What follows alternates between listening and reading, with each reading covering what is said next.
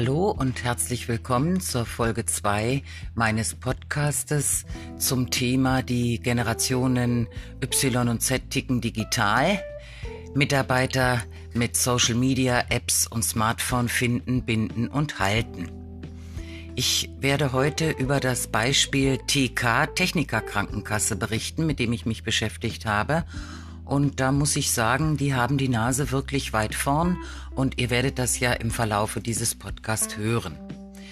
Wenn man sich überlegt, dass die Generationen Babyboomer und Nachkriegsgeneration eigentlich heute noch an der Spitze der Unternehmen stehen, und wir andererseits zwei Themen auf dem Schirm haben, nämlich Mitarbeiter rekrutieren und das im Zuge der digitalen Transformation machen, ähm, dann ist es eigentlich ver nicht verwunderlich, dass es zwölf Jahre nach Einführung des ersten Smartphones seinerzeit 2007 durch die Firma Apple ähm, noch nicht so richtig gelungen ist, die Digitalisierung voranzuschreiten.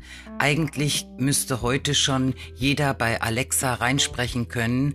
Ähm, zum Beispiel, ich bin 28 und suche eine Stelle in der Krankenkasse in der Region Hamburg. Ich möchte 30 Stunden die Woche arbeiten und habe meine Ausbildung in Berlin absolviert. Alexa, was bietest du mir?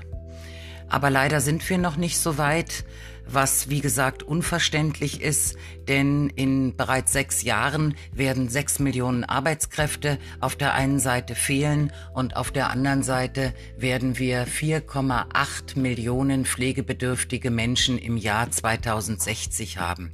Das heißt, wir haben eine Schere, die Arbeitskräfte werden immer weniger, die pflegebedürftigen Menschen immer mehr und wenn wir 2060 den Anteil der über 90-Jährigen angucken, der dann bei 1,8 Millionen Menschen liegt, dann werden die ganz viele Pflegekräfte benötigen.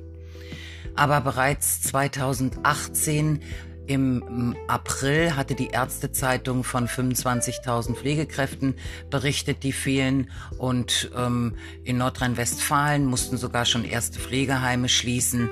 Und wenn man jetzt sieht, dass der Vivantes-Konzern mit 9000 Euro Startprämie in Berlin wirbt, damit Pflegekräfte bei ihm angucken, dann ist die Situation schon ziemlich dramatisch.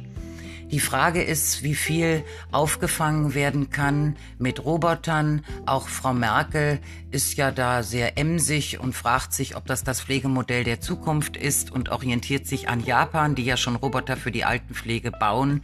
Man wird es sehen. Im Moment ist da in Deutschland noch nichts dergleichen im Einsatz. Ich sagte bereits eingangs, dass ich das Gefühl habe, dass eben die Nachkriegsgeneration, die heute 65 bis 70-Jährigen, die immer noch an der Spitze vieler Unternehmen sind, ähm, blockieren. Das sind in meinen Augen die autoritären digitalen Analphabeten, die zwar mehr und mehr jetzt abgelöst werden von den Babyboomern, aber auch diese empfinde ich eher als wenig einfühlsame digitale Skeptiker. Das sind die heute Mitte 50-Jährigen, die hatten die Nachkriegsgeneration als Vorbild und von denen ist leider, leider auch nicht viel Digitalisierung zu erwarten, wie wir ja im täglichen Alltag sehen. Die Generation X, die heute Ende 30, Anfang 40, Mitte 40-Jährigen, die würde ich mal als freundliche digitale Experten bezeichnen. Die stehen mehr in der zweiten Reihe, aber sobald die das Ruder unternehmen, übernehmen, glaube ich, ähm, dass sich die nächste Generation, die Generation Y, freuen kann, die nämlich als anspruchsvolle digitale Freaks darauf warten, dass an ihren Arbeitsplätzen und natürlich auch beim Recruiting-Prozess Digitalisierung gang und gäbe ist. Die Generation Z, die ist heute 18 Jahre alt, würde ich als digitale Nerds bezeichnen. Das sind die Individualisten, die im Grunde schon, wenn sie eine Urlaubsreise buchen, in, am liebsten in ein smartes Land oder in eine smarte City fahren und überhaupt nicht verstehen können, dass heute noch viel mit Kugelschreiber auf Papier dokumentiert wird. Interessant wird's dann, wenn die sich heute im Mutterleib befindliche Generation Alpha nächstes Jahr auf die Welt kommt und 2040 dann den Arbeitsmarkt erklimmen wird. Ähm, was wir dann vorfinden, bleibt erstmal abzuwarten. Zunächst geht es darum, dass wir die sogenannten Ichlinge der Generationen Y und Z in die Unternehmen bekommen, die einerseits Werte haben wollen, wie Respekt, Empathie, Vertrauen, Achtsamkeit, Nachhaltigkeit, die aber andererseits sagen, nichts ohne mein Smartphone. Da, bei denen müssen sich die Arbeitgeber heute bewerben. Das Wort Employer Branding kommt ja von Arbeitgebermarke. Das ähm, Wort Branding ähm, hat Jo Dirks mal auf einem Vortrag ganz gut beschrieben. Die Brandmarke auch im Rinderbereich oder im Pferdebereich macht ein Tier unterscheidbar von anderen und soll auch Unternehmen von anderen unterscheiden machen. Unterscheidbar machen. Tja, die Unternehmen müssen also zunächst mal in ihrem Inneren, denn wahre Schönheit kommt von innen, eine Unternehmenskultur aufbauen im sogenannten analogen Bereich, in der analogen Welt. Und dann erst können sie meiner Meinung nach digital eine Kultur aufbauen, die dann auch Bewerber auf den Webseiten, auf den Karrierewebseiten spüren können.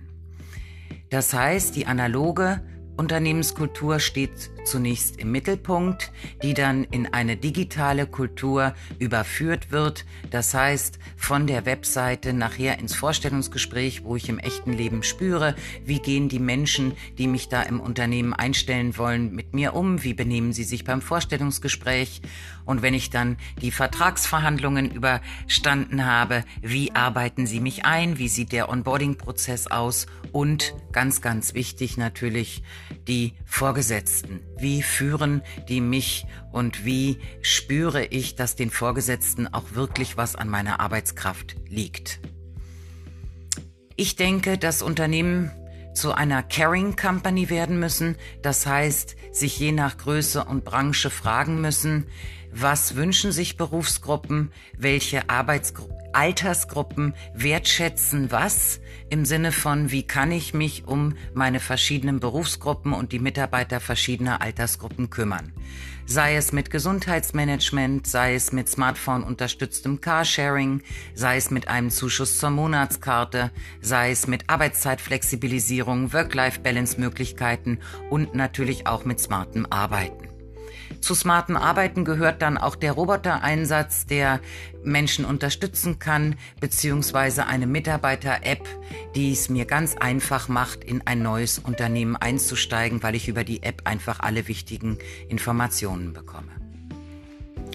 Wenn sich junge Menschen heute in einem Unternehmen bewerben, sicherlich zu 85 Prozent heute mit einem Smartphone, dann fangen Sie zunächst mal an, auf der Karriere-Webseite zu recherchieren, die nämlich noch das Herzstück des Employer Branding ist. Wenn man da heute recherchiert, ähm, ist es wirklich Wahnsinn, was für einen weiten Range an Karriereseiten es gibt. Guckt man sich zum Beispiel das Brustzentrum der LMU München an, dann ist das so grauenvoll, dass man sich überlegt, wer sich da überhaupt bewirbt. Auf der anderen Seite zeigt das Karriereportal der Diakonie Deutschland mit sowohl internen als auch externen Influencern, wie Webseiten auch Spaß machen können und äh, wie man als Bewerber sich ganz schnell durchklicken kann, Stellenanzeigen lesen kann, um dann auch auf verschiedenen Kanälen über Telefon, über E-Mail, über WhatsApp, über Kontaktformular zur Diakonie Kontakt aufnehmen kann, um sich ganz schnell zu bewerben. Auffallend auf den Karrierewebseiten der Techniker Krankenkasse, die in vielen anderen Bereichen sehr weit ist, ähm, äh, ist, dass sie äh, recht farblos ist und dass beispielsweise ein Kulturmatcher fehlt, wie es die Otto Group hat. Die Otto Group bietet ihren Bewerbern die Möglichkeit, sich durchzuklicken, ähm, um herauszufinden in einem Self-Assessment, ob man überhaupt zur Otto Group passt. Das, wie gesagt, hat die Techniker Krankenkasse nicht. Auch die Stellenanzeigen bei der Techniker Krankenkasse sind recht langweilig gestaltet. Ähm, wenn man sich äh, heute jung mit jungen Leuten unterhält, dann sagen die einem, dass man am liebsten lesen würde, hier erwartet sie ein sympathisches Team, das ihnen viel beibringen kann, gerne und gut erklärt, ihr Coach sein möchte und sich richtig auf sie freut. Und dann möchte man zu einem Bewerbungsformular geleitet werden, das man ähnlich wie bei einer Amazon-Bestellung ausfüllt, mit Name, Adresse, Telefon, Gehaltswunsch, Position, vielleicht ein paar Dokumente beiliefert und ganz einfach abschickt. Das äh, wiederum bietet die Techniker Krankenkasse auch nicht. Der junge Bewerber von heute geht dann von der Webseite je nach Zielgruppe erstmal zu Facebook und da bin ich sehr erstaunt, wie gut die Facebook-Seiten der Techniker Krankenkasse gepflegt sind mit äh, lustigen Kampagnen, mit lustigen Fotos und wenn man sich weiter zu YouTube klickt, sieht man zahlreiche, auch sehr aktuelle Filme der Techniker Krankenkasse. Ähm, einerseits Tipps zur Bewerbung bei der Techniker Krankenkasse, andererseits ein Film zu Techniker Ausbildungstagen, Azubi-Tagen 2019 und dann berichtet eine Fachberaterin im Außendienst bei der Techniker. Was man allerdings vermisst, sind einfach interne Corporate Influencer, die spotartig unter verschiedenen Hashtags zur Techniker Krankenkasse berichten. Die Techniker Krankenkasse hat ein Profil bei Watchado ähm, mit insgesamt 176 ähm, Personen, die über die TK berichten. Die bekommen ja immer die fünf selben Fragen. Und im Moment hier im November sind es 94 offene Jobs und Lehrstellen, die die TK zu vergeben hat bei Watchedo. Ziemlich gut gemacht, nett anzuschauen. Die Filme kann man sich jederzeit problemlos angucken.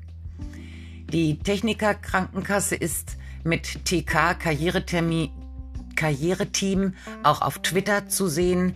Auch nicht schlecht gemacht. Man kann vor allen Dingen von Twitter aus direkt auf die Online-Karriere-Webseite klicken, um sich ausgeschriebene Stellen anzugucken. Wobei, wie gesagt, diese Karriereseiten im Sinne von Henna Knabenreich keinen Wow-Effekt haben. Bei Kununu wird die Techniker Krankenkasse auf der einen Seite sehr, sehr gut bewertet mit immerhin fast vier mit 3,96 bei 350.000 Zugriffen, 81 Prozent Weiterempfehlungsrate und über äh, 390 Mitarbeitern, die hier gute Kommentare abgeben und bei den kritischen Kommentaren findet man bei Kununu sofort Arbeitgeberkommentare. Ich möchte jetzt noch abschließend auf die Apps zu sprechen kommen. Die TK ist bei Instagram, hat aber dort keine eigene Karriereseite, was ich interessant finde, denn der Instagram-Kanal mit 35.000 Abonnenten ist gut gemacht, aber einen Button für Karriere gibt es dort nicht. Dafür hat aber die Techniker Krankenkasse einen Karriereblock. Der Karriereblock der Techniker heißt der, ähm, wirklich sehenswert, wo zum Beispiel ein Blick hinter die Kulissen einer Human Resource Kampagne vorgestellt wird. Teil 1, Teil 2 und wo eben immer wieder das Motto Hashtag es lohnt sich auftaucht. Ich hatte ja in meiner ersten Folge die Kampagne der List AG vorgestellt und habe jetzt auch mal geguckt, ob der oberste Chef der Techniker Krankenkasse vielleicht ein Instagram Profil hat, bei dem er aus seinem Leben berichtet. Nein, hat er nicht. Auch hier wäre noch eine Anregung. Was aber die Techniker Krankenkasse wirklich sehr gut macht, den Kanal Snapchat zu nutzen als Recruiting-Tool. Da gibt es Frau Julia Böttcher vom HR-Marketing.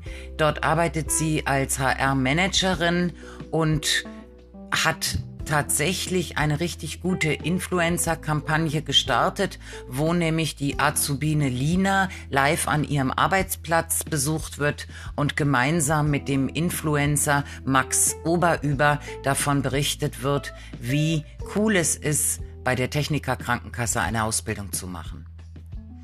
Als letzten Kanal habe ich noch TikTok recherchiert. Ob die Techniker Krankenkasse bei TikTok ist, die Antwort ist nein.